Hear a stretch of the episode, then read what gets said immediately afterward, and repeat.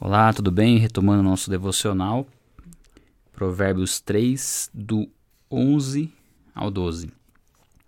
Meu filho, não despreze a disciplina do Senhor, nem se magoe com a sua repreensão, pois o Senhor disciplina a quem ama, assim como o pai faz ao filho a quem deseja o bem. Essa passagem de Provérbios, ela é citada lá em Hebreus, né? uma passagem bem, bem interessante lá de Hebreus, que diz para a gente não se entristecer com, com a repreensão né, de Deus. E é legal que aquela passagem no final ela diz assim: para que o manco não se desvie antes seja curado. Né, e que essa disciplina que nós recebemos por parte de Deus, ela não é um não é motivo de alegria né, no momento que a gente está sendo disciplinado, mas com o tempo ela produz frutos, né? E, e esses frutos fazem com que a gente possa se alinhar com a vontade de Deus. E assim, constantemente na nossa caminhada nós vamos falhar em algumas questões. Nós vamos, ah, vamos achar que a gente sabe o que tem que fazer sem consultar a Deus. É, e vamos assim deixar a nossa carne às vezes falar mais alto para tomar algumas decisões e vamos, sof vamos sofrer as consequências de decisões erradas, né? Tudo que nós plantamos nós colhemos, então o erro que nós cometemos acaba gerando algum tipo de, de dificuldade, enfim. Mas esse tempo de de disciplina mesmo, de repreensão de Deus, que é quando nós passamos por algumas tribulações e aflições, muitas vezes por conta do nosso próprio erro. Isso é algo que nós devemos nos alegrar, porque Deus está nos corrigindo, né, nos mostrando como fazer. E esse é o propósito das Escrituras. Né?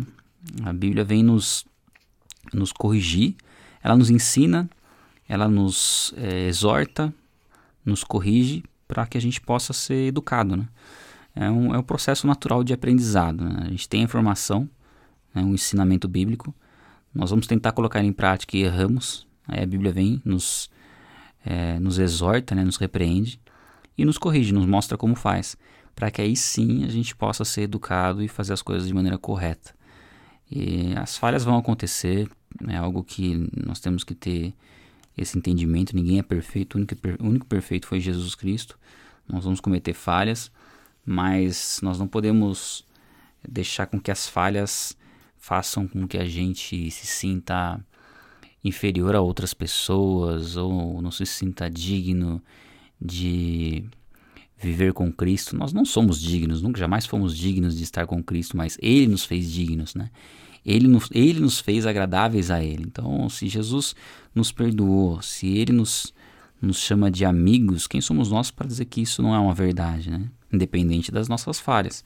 Ele conhece as nossas falhas, tanto conhece que ele é o único que pode nos purificar quando nós pecamos. Né? A Bíblia diz: confessar os nossos pecados a ele para sermos purificados. E é o sangue de Cristo que nos purifica. Se a gente achar que por conta das nossas falhas nós não nos podemos chegar a Jesus Cristo, nós vamos nos chegar a quem, né? Essa é a verdade. Mas é, é algo que a gente tem que sempre tá, ter em mente, né? A disciplina do Senhor, ela vem para nos trazer direcionamento, para nos capacitar, para amadurecer nossa fé, para que a gente seja, sejamos, para que nós sejamos cristãos maduros, prontos para ser usados por Deus para glorificar o nome dele. É isso, gente. Um abraço e até o próximo devocional.